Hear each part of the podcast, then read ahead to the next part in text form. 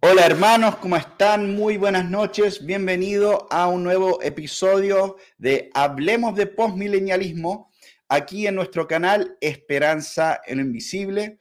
Un saludo muy cordial a todos los hermanos que están viendo en vivo en esta noche y también los que van a estar viendo este programa después en nuestras otras plataformas como Spotify o iTunes o otros eh, medios que subimos en formato audio, en formato podcast. También les aprovecho de mencionar que pueden encontrar estos episodios en eh, nuestro canal, obviamente, de Facebook, de YouTube, pero también en el canal de Ira y Gracia, en la aplicación Ira y Gracia. Y les recomiendo eh, descargar eso en sus teléfonos porque aparte de este programa hay mucho contenido muy bueno que están sacando los chicos ahí todas las semanas, así que muy eh, recomendable. En esta noche tengo a mi hermano Simón Figueroa, otra vez acompañando. Saludos Simón, ¿cómo estamos? Buenas noches, todo bien por acá. Esperando desarrollar el tema de hoy día que, es bastante atractivo para algunos y bastante chocante para otros. Así es, así es. El, eh, alguien en un momento, en, no sé si fue la semana pasada o la anterior, dijo, oye, estas ustedes están sonando medio teonomistas en sus comentarios o algo por el estilo.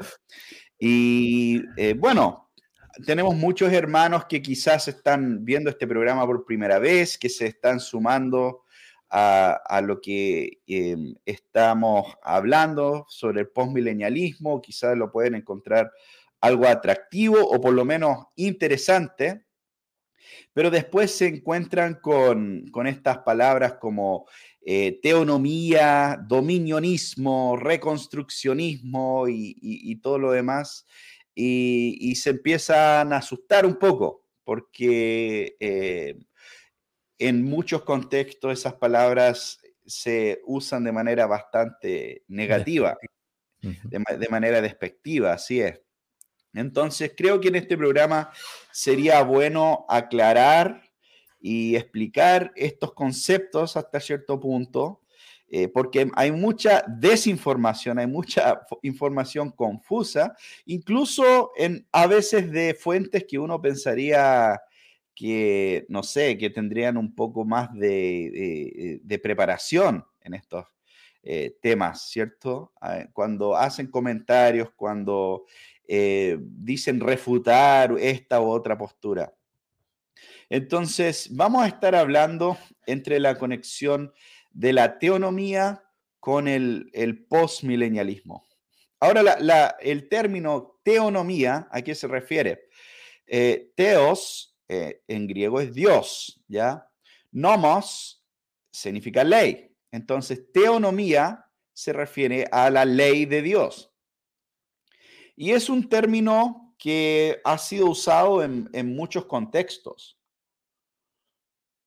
No solo en el contexto en el que lo vamos a abarcar hoy, de hecho, incluso gente como Reinhold Niebuhr y, y, otros teólogos de otras corrientes han usado este tipo de lenguaje eh, en cuanto a teonomía, eh, para referirse a diferentes cosas, pero en este contexto se refiere a la ley de Dios y específicamente a la aplicación de la ley de Dios al contexto civil, al mundo moderno, a la sociedad, podríamos decir, y, hasta qué punto eh, la Biblia aplica a todas las áreas de la vida, básicamente.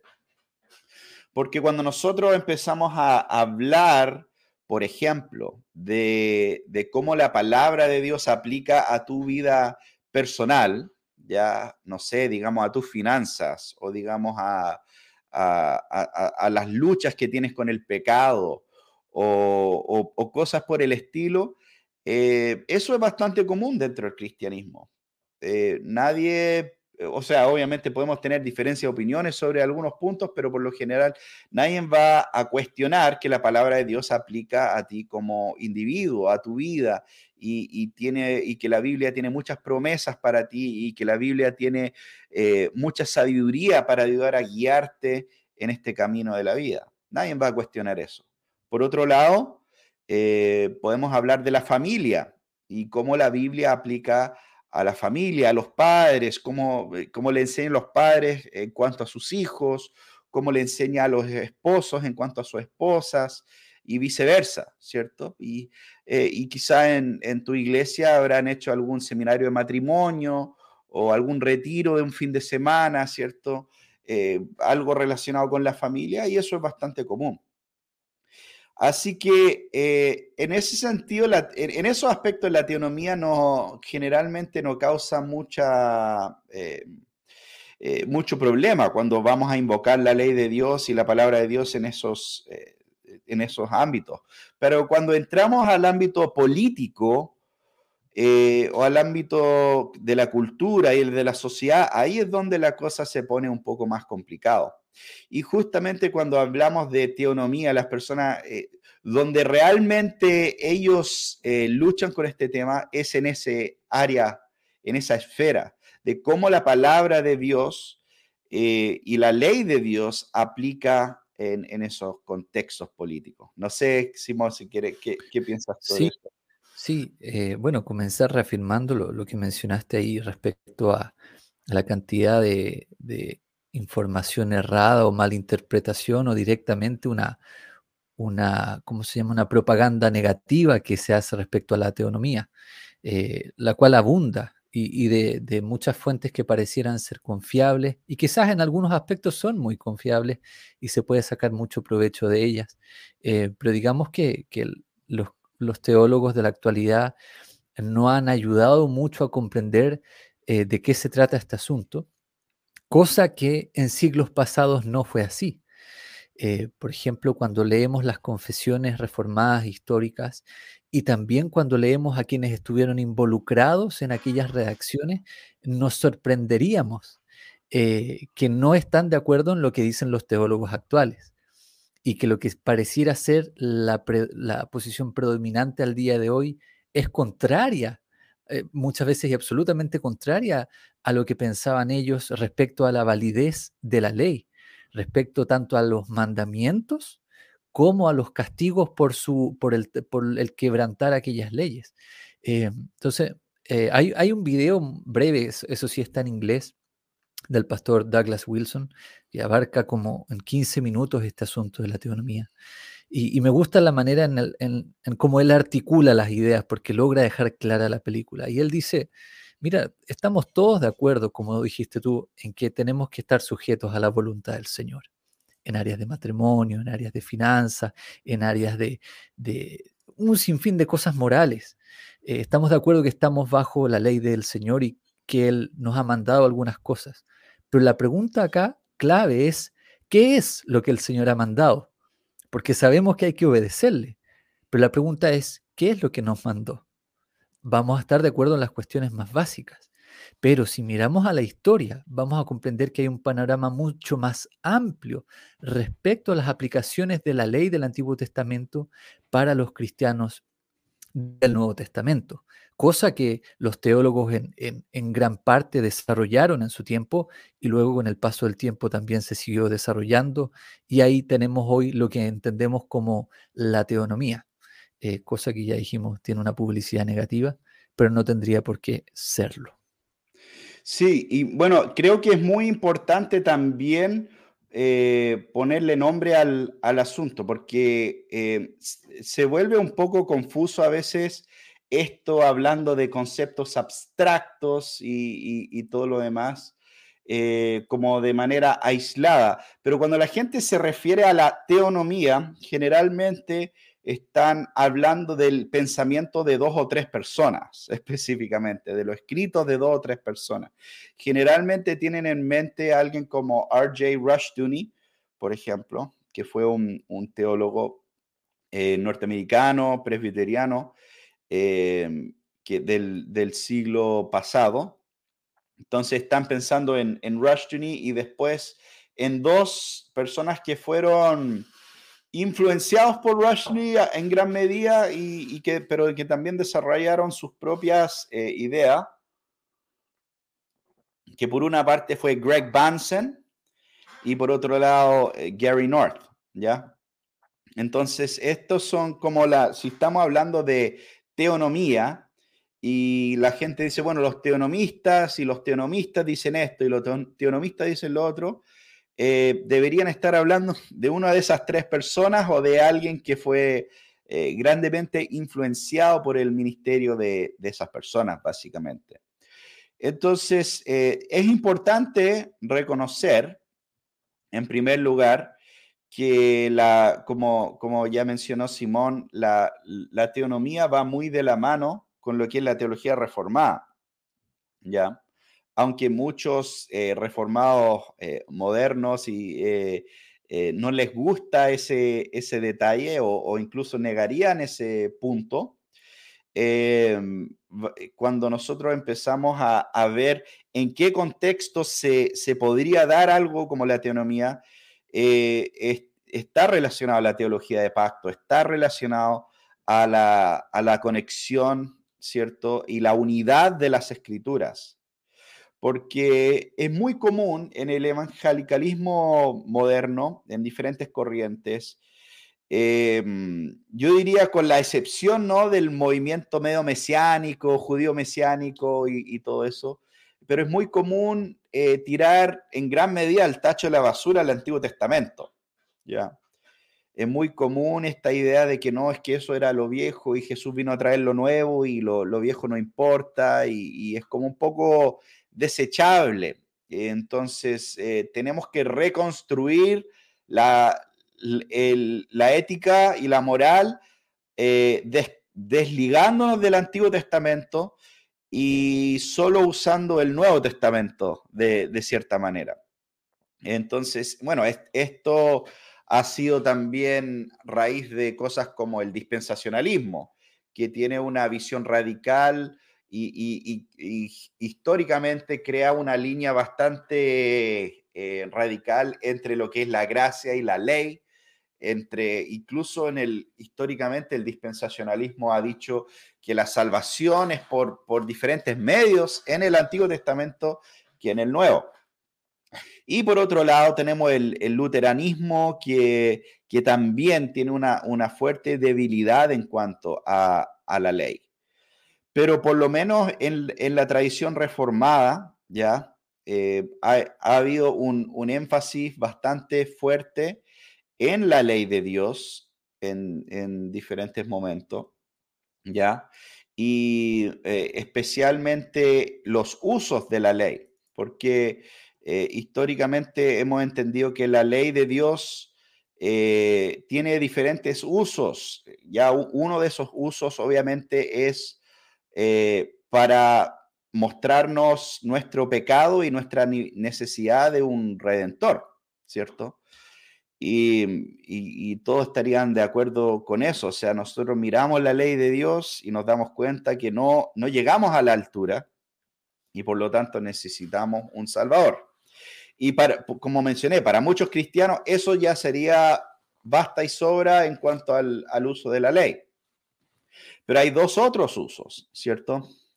También, por otro lado, entendemos que la ley, eh, cuando nosotros somos cristianos, nos deleitamos en la ley de Dios y también en la ley de Dios vemos instrucciones para nuestras vidas de cómo debemos vivir, cómo debemos actuar, cómo debemos tratar a nuestras esposas, cómo debemos tratar a nuestros hijos. Todo eso lo encontramos también en la ley de Dios. Y como ahora hemos sido regenerados, amamos la ley de Dios en ese sentido. Entonces ese es el, segundo uso de la ley, podríamos decir. Pero el tercer uso eh, es para eh, la, eh, finalmente, en la sociedad. Ya la ley de Dios tiene un uso eh, para hacer una, eh, para detener o frenar eh, la maldad en el mundo por medio del magistrado civil, por medio de hombres ordenados por Dios para castigar los que hacen el mal y premiar los que hacen el bien.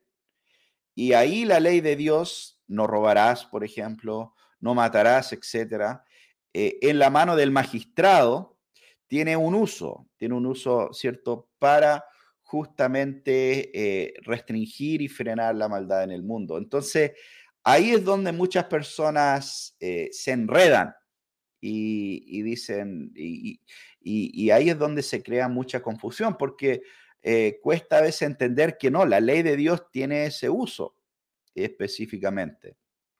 Y la ley de Dios es buena. Y esa es la pregunta em, eh, principal, yo creo, en todo esto. Si la ley de Dios es buena o no. ¿Ya? Porque a veces entramos en este jueguito de no, es que eso fue el Antiguo Testamento y perfecto, hay, hay diferencia entre nuestra sociedad y la sociedad hebrea, ¿cierto? Hace miles de años era una sociedad principalmente agraria y, ¿cierto? Hay, hay varios detalles que podríamos mencionar, pero aún así, eh, los principios que, que Dios establece en su ley son principios trascendentales, no son principios eh, Dios no estableció una ley en el Antiguo Testamento que estaba en contradicción con su naturaleza y su carácter, con su ley moral, ¿cierto? Dios no le va a decir a Israel que, que, viva de manera inmoral, ¿ya? En ese tiempo, porque eh, tenemos incluso que, lidiar con eso. Si nosotros decimos que no, que eso está mal, eh, tenemos que preguntarnos si lo que ellos estaban haciendo en ese tiempo cuando Dios dio la ley estaba mal finalmente? ¿O acaso Dios ha cambiado? Y, ahí es donde está gran parte de este debate. Ahí es interesante ver cómo, eh, cómo quienes están en contra de la, teonomía, en algunos aspectos se aferran a las enseñanzas de Pablo, por ejemplo, para hablar de este, este primer uso de la ley que nos sirve como un ayo para llevarnos a Cristo. Ahí están 100% con Pablo afirmando lo que, lo que dicen Romanos. Pero, por ejemplo, cuando pasamos a, un mismo Pablo en, en 1 Timoteo capítulo 1, y ahí habla de, que la ley es buena, que la ley es buena y si se usa legítimamente, es decir, conforme a lo que el Señor ha establecido, conforme a la misma ley, no conforme a nuestras ideas. Y dice allí, reconociendo esto, que la ley no fue instituida para el justo, sino para los transgresores, para rebeldes, para impíos, para pecadores, para los irreverentes, profanos, parricidas, matricidas, homicidas, inmorales, homosexuales, secuestradores, mentirosos, los que juran en falso. Entonces, ¿por qué, por qué estamos con Pablo en un capítulo y al, momento siguiente no? eh, hay aquí una, una bipolaridad quizás voluntaria o es simplemente que no hemos considerado textos como Primera de Timoteo eh, del 8, capítulo 1, versículos 8 en adelante, y no solo este, sino como tú también mencionabas ahí en, en Romanos 13, que sí, ahí están todos los evangélicos diciendo, eh, hay que someterse a las autoridades porque son puestas por Dios. ok, ahí están con Pablo, pero luego cuando dice que son puestas para, se les da la espada para castigar al malvado, entendemos que es conforme al estándar bíblico, al estándar de justicia que el Señor ha manifestado y no conforme a la voluntad del César. Ah, pero ahí no estamos con Pablo. Entonces, hay aquí un, curiosamente, cuando los reformados critican a los dispensacionalistas, hay aquí un dispensacionalismo reformado completamente respecto a la ley de Dios. Eh, pero, pero yo creo que no hay conciencia de eso porque no se aborda el tema y es lógico que permanecer en eso.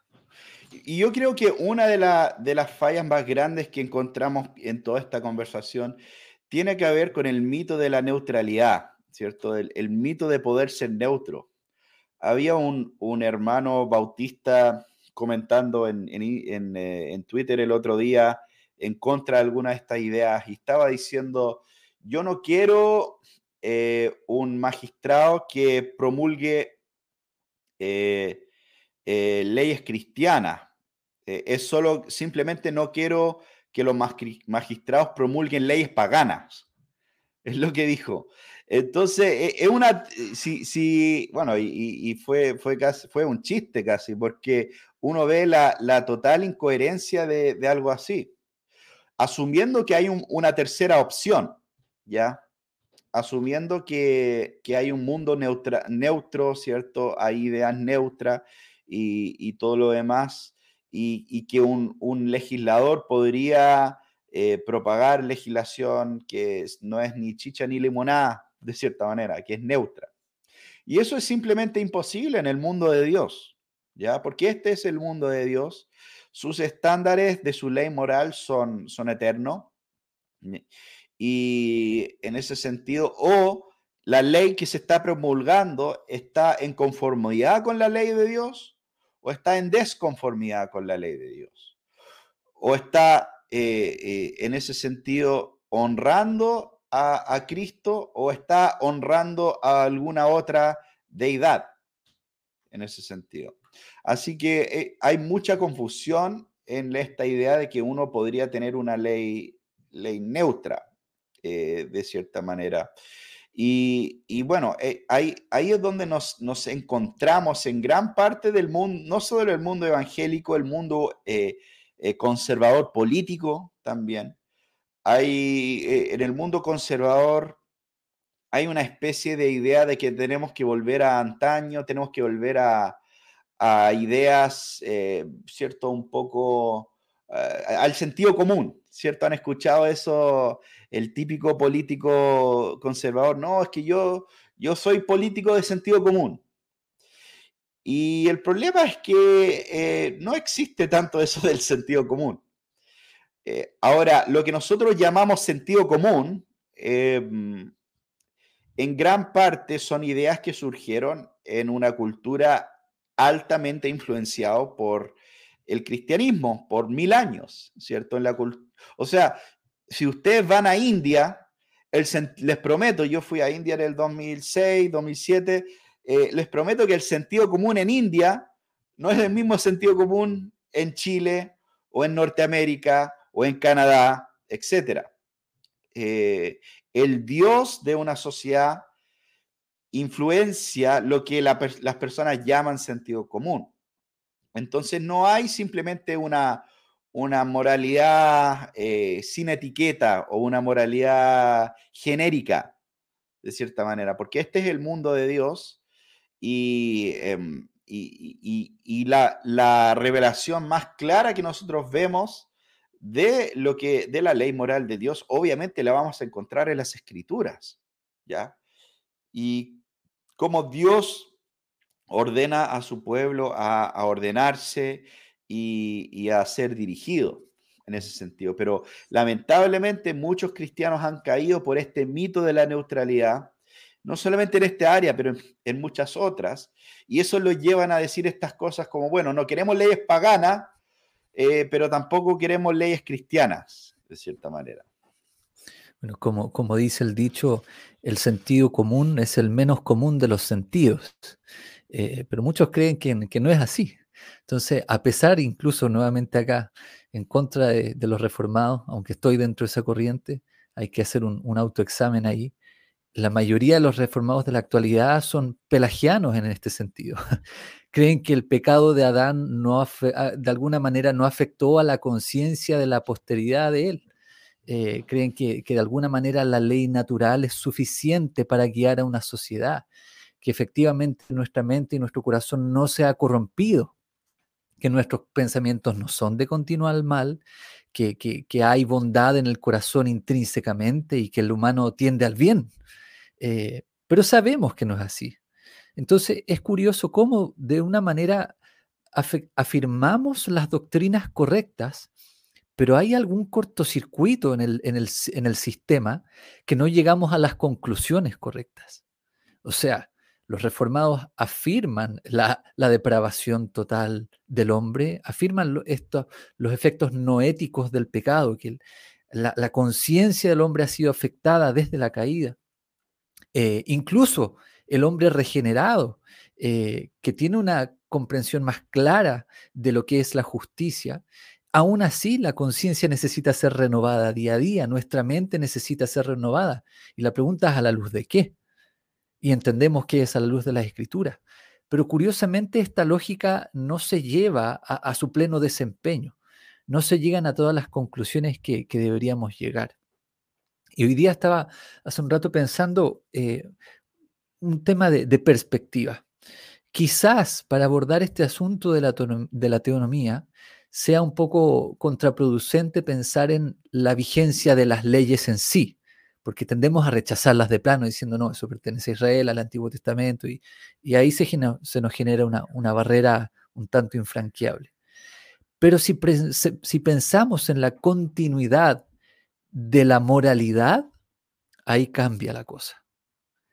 Las cosas que el Señor afirmó en la antigüedad, ¿tenían un aspecto moral tras ellas? ¿Permanece esa moralidad hasta nuestros días y hasta el fin de los días y por la eternidad?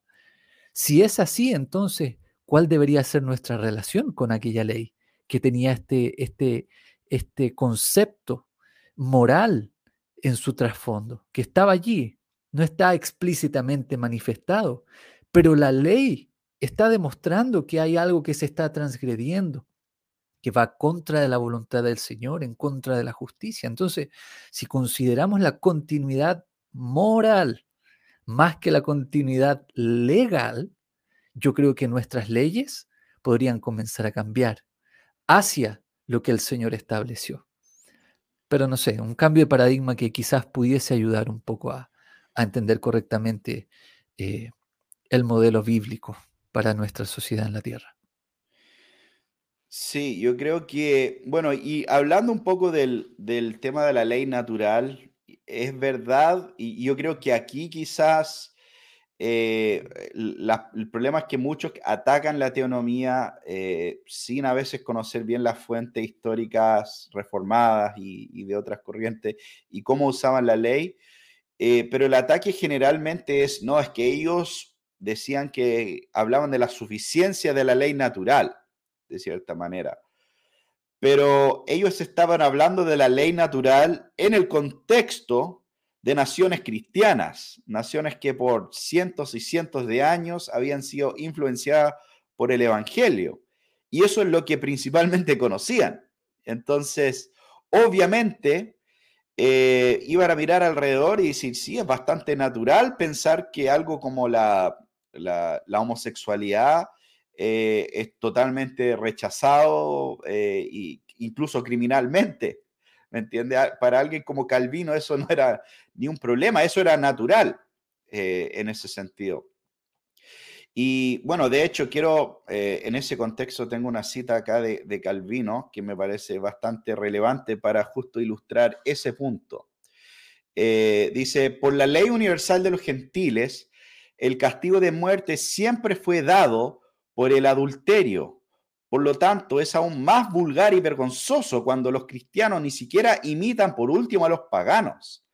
El adulterio es castigado de manera igual de severa en la ley juliana como en la ley de Dios, mientras quienes se jactan del título de cristianos son tan tiernos y negligentes que responden a estas ofensas abominables con un leve regaño y para no abrogar la ley de Dios sin un pretexto, mencionan el ejemplo de Cristo, que liberó a la mujer sorprendida en adulterio cuando debió haber sido apiedrada.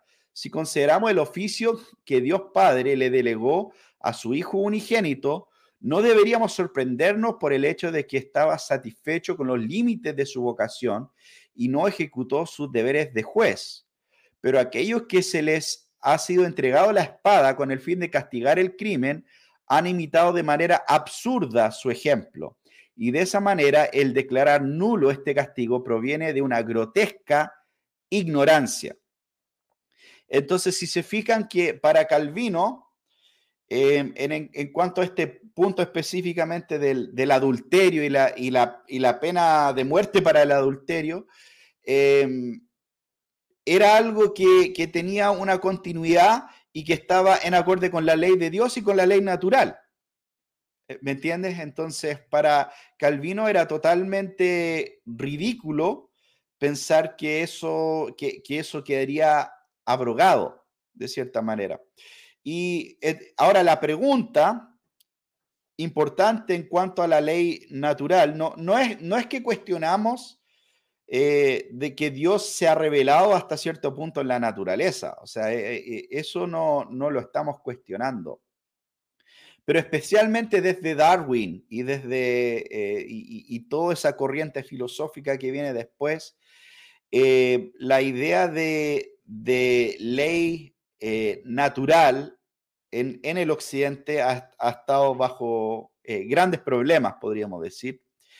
Y ha sido necesario recuperar, porque ya, ya lo, que, lo que era natural en ese tiempo ya no es natural, ¿cierto? Porque ahora ya no es natural que, los niños son niños y las niñas son niñas, ¿cierto? Lo, lo, que vemos como natural ha cambiado. Los progresistas dirían que hemos evolucionado. Y por lo tanto, se nos hace mucho más necesario ir con Biblia en mano. Y no solamente decir, no, es que a la luz de la naturaleza, esto o lo otro, sino Dios ha dicho en su palabra, en su ley moral, en las escrituras, esto y lo otro. Entonces, por eso la...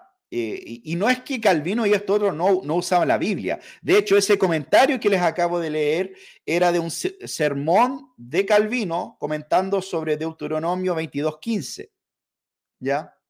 Entonces, no es que ellos no usaban la escritura, sí las usaban, eh, pero también usaban estos conceptos de ley natural y, el problema es que hoy en día eh, se hace mucho más difícil ir por esa vía gracias a la manera que lo natural ha cambiado en nuestra sociedad, podríamos decir. De hecho, hay, una imagen un tanto chistosa por ahí que viene, viene, viene un, bus, un bus que dice, la ley natural es suficiente para, y en eso aparece un tren que le choca de frente y dice, hombres embarazados. O sea, ya lo que es natural, no, no, no. Es cosa de mirar en los años 80 en Chile, por ejemplo. Lo que se consideraba normal, aceptable, tolerable, promovible en aquella época es completamente opuesto a lo que hoy día está en tribuna. Entonces, ¿de qué ley natural, estamos hablando? Si decimos que es suficiente para, para conocer los principios de justicia como si el hombre no se endureciera en su pecaminosidad, como si su conciencia no fuera entenebrecida, como si no fuera entregado a su propio pecado por causa de la dureza de, su corazón y entregado a hacer cosas que no convienen por esta misma causa. Entonces, es curioso acá, porque la antropología que, Pablo presenta en los tres primeros capítulos de Romanos es la triste condición del hombre. Eh, pero al momento que queremos formar una sociedad y escoger eh, gobernantes, creemos que, no, los tres primeros capítulos de Romanos no, tienen nada que, decir respecto a la naturaleza del hombre. Creemos que es un tema de parte, cuando él está describiendo a la totalidad humana, tanto judíos como gentiles, y ahí cabemos todos. Entonces, nuevamente, hay una, curiosa eh, división que hacemos de nuestra teología a nuestra vida práctica, de lo que enseñamos en nuestras iglesias a lo que creemos que debemos vivir como sociedad eh, dentro de un país. Eh, y claramente aquí la, ley natural, yo creo que estamos en una época eh, triste. no estamos en particularmente en una buena posición para hablar de ley natural, cuando nos damos cuenta que todas las cosas o gran parte de ellas en la actualidad están, están completamente al revés, en contra, de, lleno en contra de lo que el Señor ha manifestado en su palabra. Entonces, ¿desde qué punto podemos arguir o defender una postura eh, que apele solo a, a la justicia que nace del corazón del hombre o de su intelecto, como si estas cosas no hubiesen sido afectadas por el pecado? Es curioso cómo se llegan a, esas conclusiones aún teniendo una confesionalidad sana, pero es lo que muchas veces pasa en medio nuestro. Sí, bueno, y es loco también las caricaturas que se crean de, la idea de una sociedad teocrática, de, la idea de una, de una teocracia, como si fuera algo terrible. Hay una serie en Hulu que se llama The Handmaid's Tale, no, me acuerdo cómo, se llama en español, pero está basado en un libro que escribió una mujer eh, donde la, premisa es que hay una especie de, revolución en Norteamérica y, un grupo de fanáticos religiosos se toman una sección importante del país y crean como, creo que se llama como Gilead, como, como, como un nombre medio judíos del Antiguo Testamento y, toman ese sector e intentan instaurar una sociedad cristiana según la, ley de Dios. Y bueno, pero toda la premisa ahí es súper raro porque como que en el mundo ya no se están teniendo bebés y solo hay pocas mujeres que son fértiles y, y estas mujeres son como esclavas de, prácticamente de, los hombres poderosos en ese lugar y toda una mitología, pero son apiedreados y, hay todo este tipo de, eh, idea como si eso fuera la, el fin lógico de, seguir la ley de Dios, de, cierto, eh, de cierta manera. Y ella lo escribió abiertamente, en, en creo que en los años 70, 80, abiertamente. Em, en contra del pensamiento de Rushdie de estas personas, o sea, de ciertamente haciendo una, especie de, eh, caricatura. Pero es muy curioso porque en realidad uno de los enfoques principales de la aplicación de la ley de Dios en el área de la política no es una expansión de la política, no es una, o incluso ver la, la política como el vehículo principal de cambio en la sociedad, sino todo lo contrario, es, una, e, e, es reducir el tamaño del Estado, es reducir el tamaño del gobierno. En realidad, como explicaba eh, el hombre moderno tiene una visión mesiánica del Estado. Ve el Estado como, como esa solución a todos sus problemas.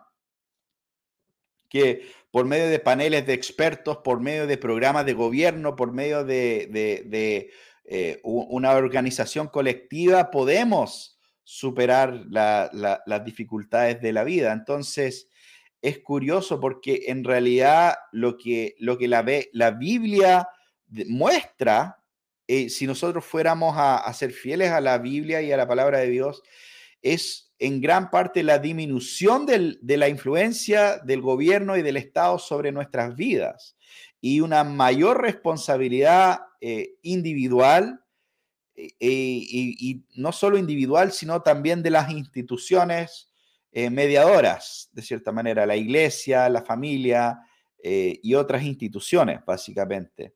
y donde el Estado tendría un rol limitado a, justicia netamente.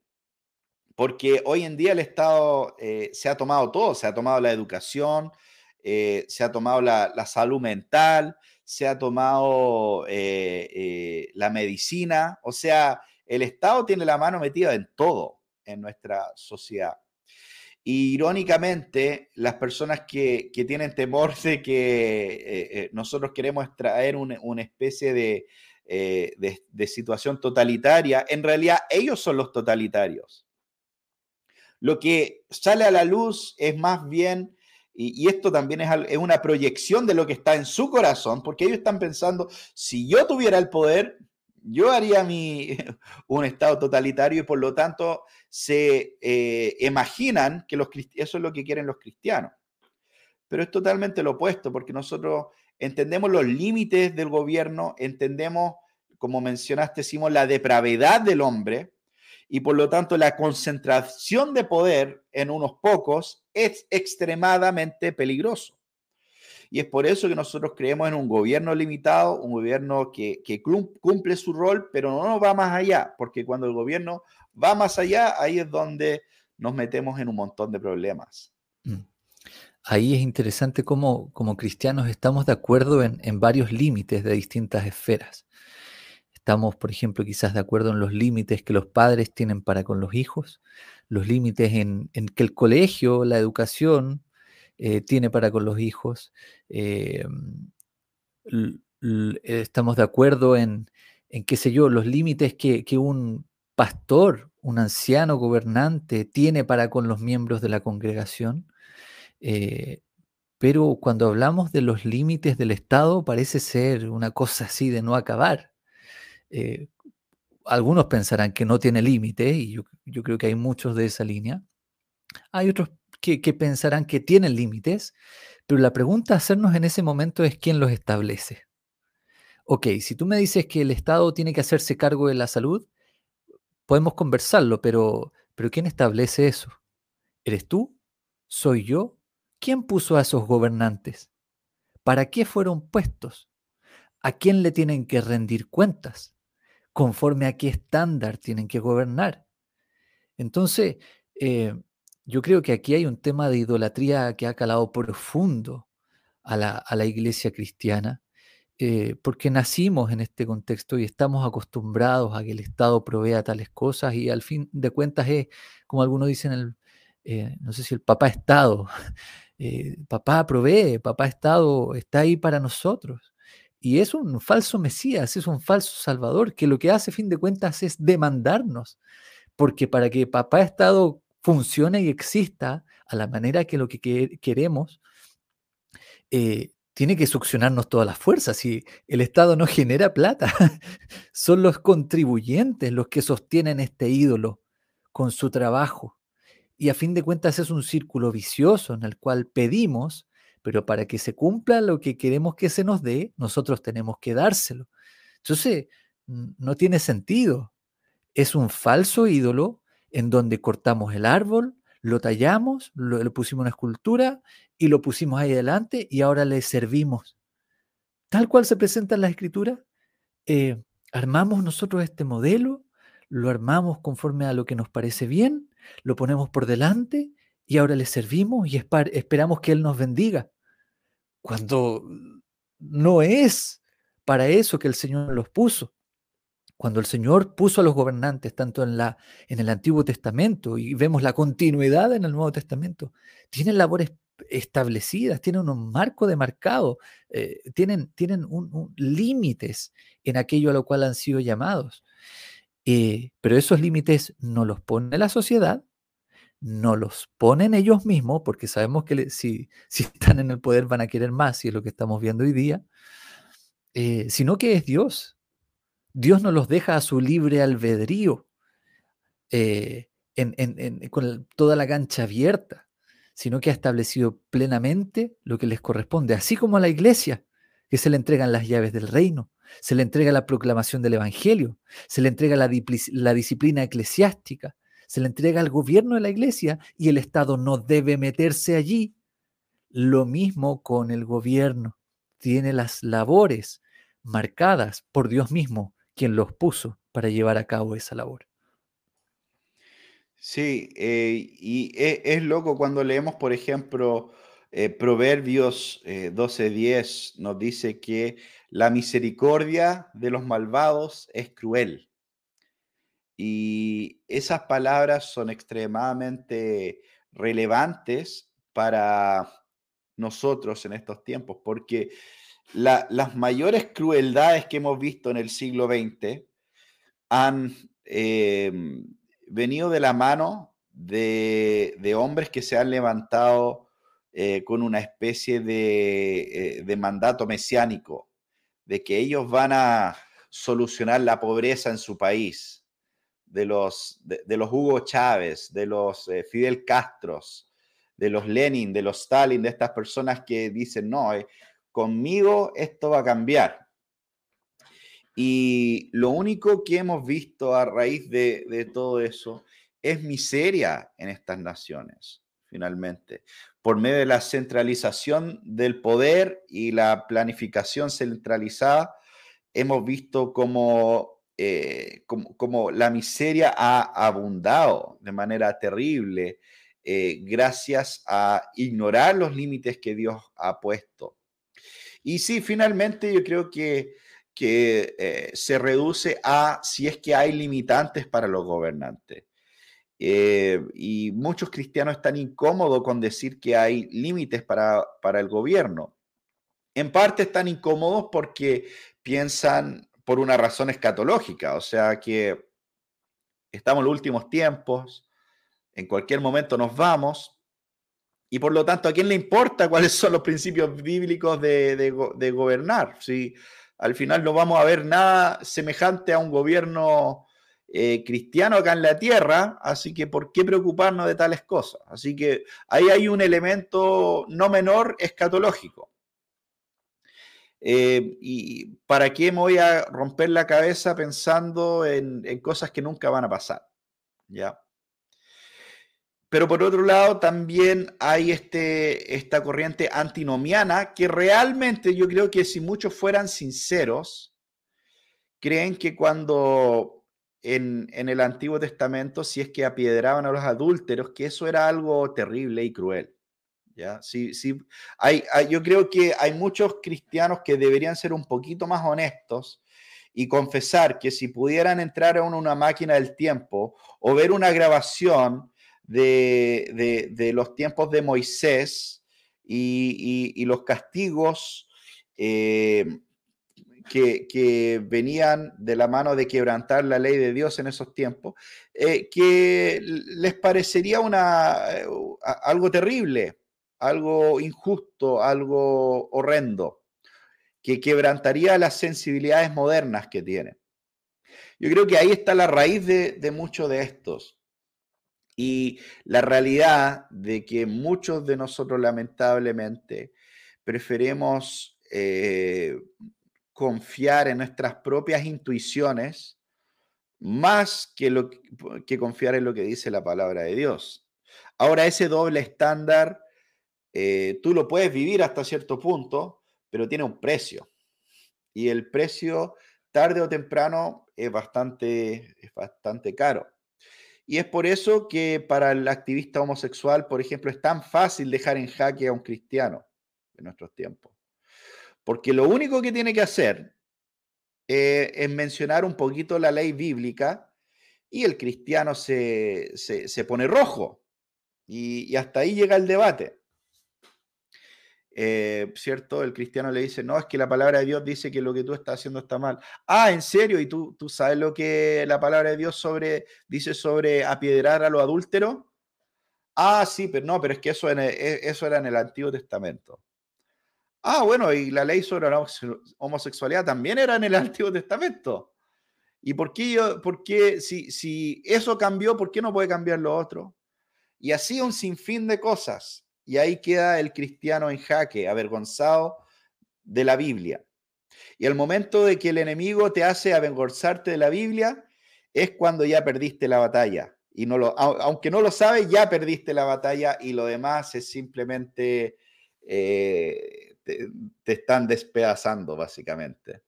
Entonces, yo creo que em, en gran parte ese es el centro de la conversación. Es, ¿la Biblia tiene autoridad para el cristiano hoy en día? ¿La, la, ley de Dios es realmente buena y justa y eterna y, todas esas cosas? O sea, realmente podemos, sinceramente, eh, decir junto a Pablo en el, en el Salmo 119 que amamos la ley de Dios, que amamos los mandamientos de Dios, amamos la palabra de Dios. E, eso es, eso es complicado. Mm. Hay un, hay un texto que, que, me gusta mucho y permíteme citarlo, está en Deuteronomio 17, del 18 al 20, y dice, sucederá que cuando él se siente, está hablando del rey, cuando él se siente sobre su trono de su reino, escribirá para sí una copia de esta ley en un libro, refiriéndose a, la ley del Señor, en presencia de los sacerdotes levitas. Esta ley la tendrá consigo y la leerá todos los días de su vida, para que aprenda a temer al Señor su Dios, observando cuidadosamente todas las palabras de esta ley y estos estatutos, para que no se eleve su corazón sobre sus hermanos y no se desvíe del mandamiento ni a la derecha ni a la izquierda, a fin de que prolongue sus días en su reino, él y sus hijos en medio de Israel. Cuando yo leo esto veo, veo una sabiduría que no tengo como contradecir.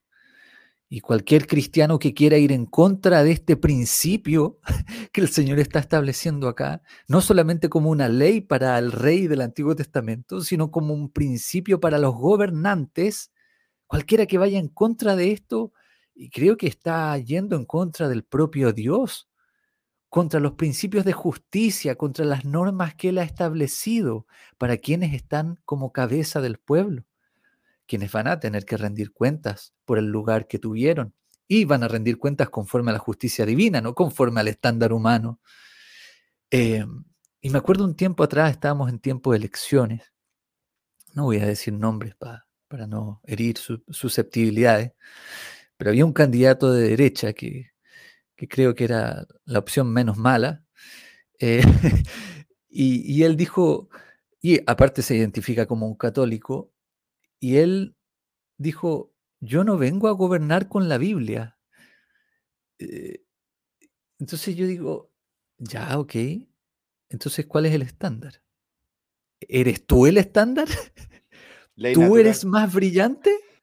¿Tú me vas a establecer tu norma caída o tienes otra norma infalible e inerrante? quién va a establecer la norma acá? Si no vas a legislar con la Biblia, entonces ¿qué mierda le vas a hacer? si tú, como cristiano católico, eres siervo de Cristo, ¿a quién vas a servir entonces? Quizás fue una frase política, una jugada, qué sé yo, pero es vergonzosa. Por querer ganar más adeptos, por no perder votos y parecer un, un radical religioso, dijo una cuestión vergonzosa. Y yo creo que, que es tiempo que los cristianos tengan el valor de confiar en su Señor.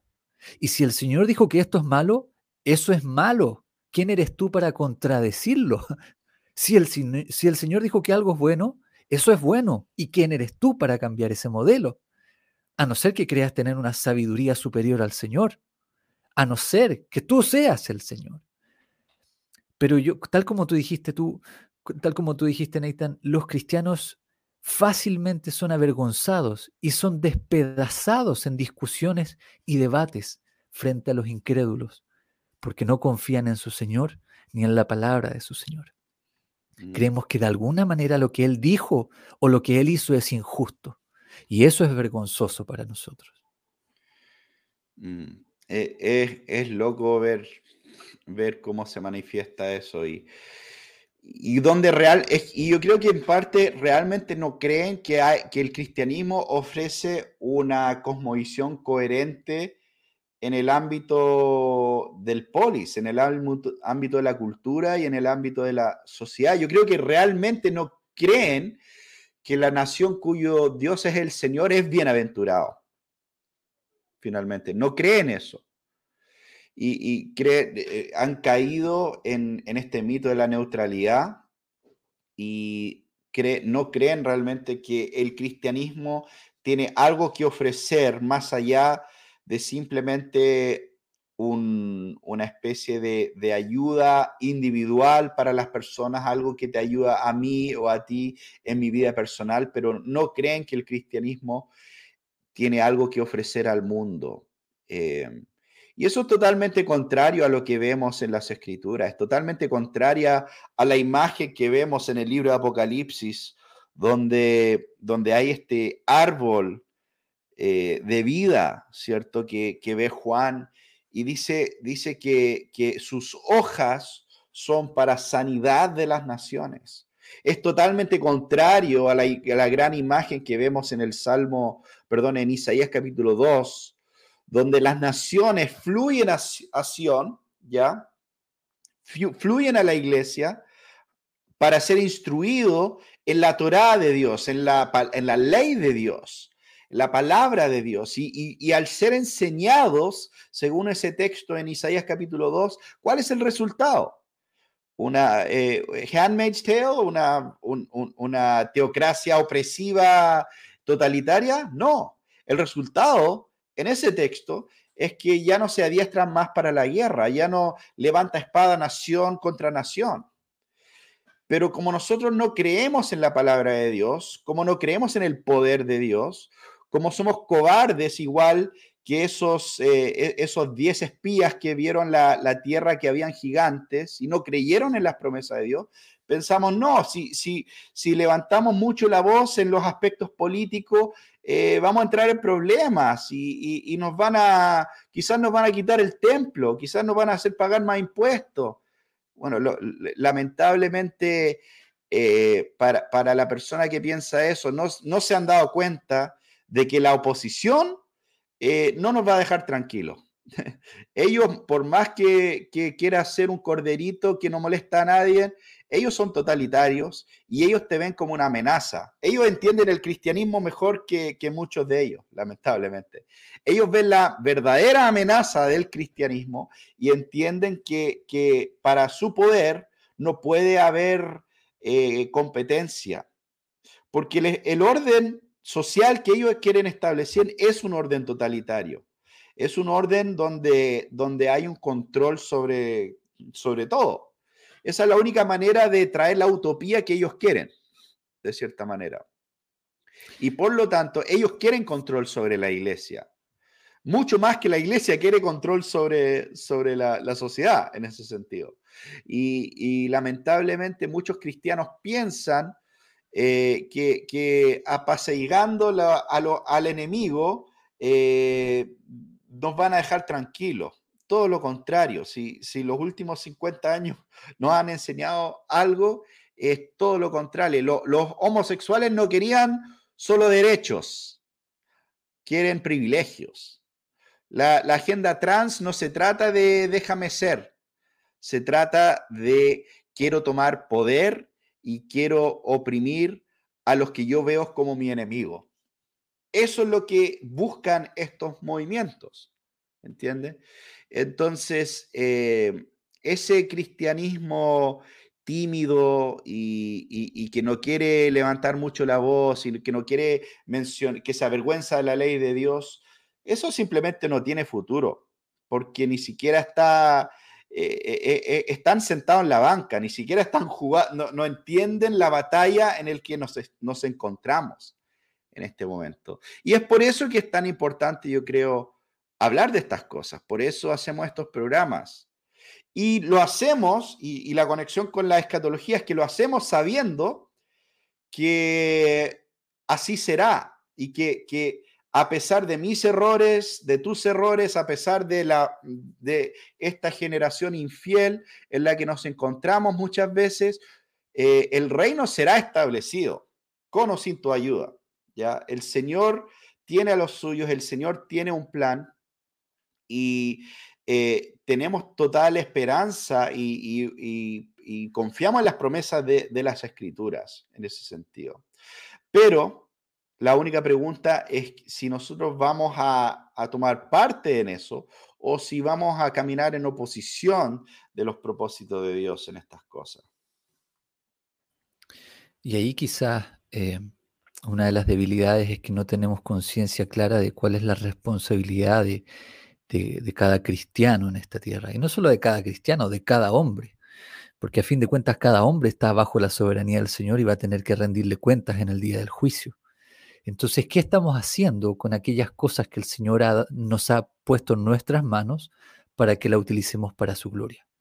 Ya sea la esfera, esfera en la que estemos, si alguien está en la educación, si alguien está en la política, si alguien está, qué sé yo, eh, no sé, piensen ustedes, ¿en qué, ¿en qué área trabajan? ¿A qué se dedican? ¿Qué es lo que espera el Señor de ustedes? Cuando vemos desde el principio la creación, es, el mismo Dios quien le da habilidades a Abraham, eh, dones particulares, capacidades, y lo manda a sojuzgar la tierra, a someterla, a ejercer dominio, lo llama de alguna manera a hacer ciencia, a poner nombre a los, animales, a, desarrollar la taxonomía, la, clasificación de las cosas. Lo llama a procrear, lo llama a enseñar, lo llama a gobernar, lo llama a ser buen padre, a ser un fiel esposo, lo llama a enseñar a sus hijos. Eh, y estas cosas siguen vigentes para nosotros. Y el Señor ha dado el modelo claro de cómo cada uno de nosotros debería llevar a cabo estas cosas en las distintas esferas. La pregunta es si hemos considerado la palabra del Señor como la norma para estas cosas. Me acuerdo un tiempo atrás, años atrás, estaba viendo un, video de, Paul Washer hablando sobre el, noviazgo. Y él decía, mira, sabes que hay muchos que hablan del noviazgo, pero él les hacía la, la siguiente pregunta. Antes de hablar de esto, ¿Has leído toda la escritura viendo qué es lo que Dios tiene que decir acerca del noviazgo?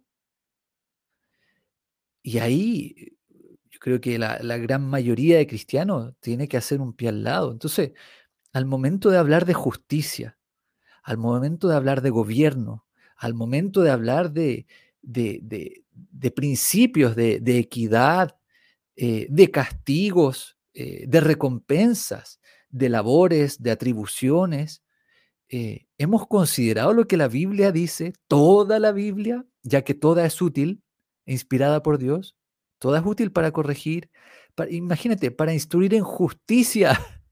Toda la escritura es útil para eso. Entonces, ¿cómo queremos hablar de justicia sin considerar toda la escritura? Es, es una locura.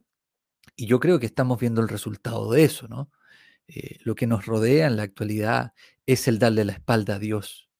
Ahora, una de las cosas buenas eh, y que aparece ahí en uno de tus documentales, ah, no recuerdo quién lo dice, la estupidez no es sustentable, no es sostenible en el tiempo. Aunque esto parece que va de mal en peor, eso es bueno, porque esto no puede seguir así. Estamos al borde de que algo tenga que reventar, de que algo tenga que cambiar, y que allí donde están las tinieblas más oscuras, allí mismo la luz pueda resplandecer. Y entendemos que el Evangelio es la, la única solución para todos estos asuntos. Es la palabra de Dios la que tiene respuestas para los males que enfrenta esta sociedad.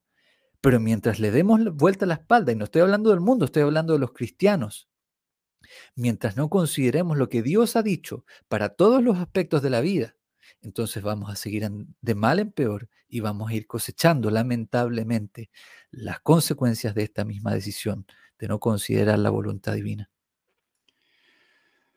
Muy bien, hermanos, muchas gracias por, por estar con nosotros en esta, en esta hora hablando de estos temas. Solo finalmente recordar, y creo que un punto importante conectado eh, con todo esto, es eh, de la teonomía va muy de la mano el postmilenialismo y el postmilenialismo cree en que el avance del reino es lento y abarca siglo tras siglo y, décadas y eh, no es de la noche a la mañana, no es revolucionario, no es cambio, eh, esta próxima semana en las elecciones vamos a cambiar todo, no.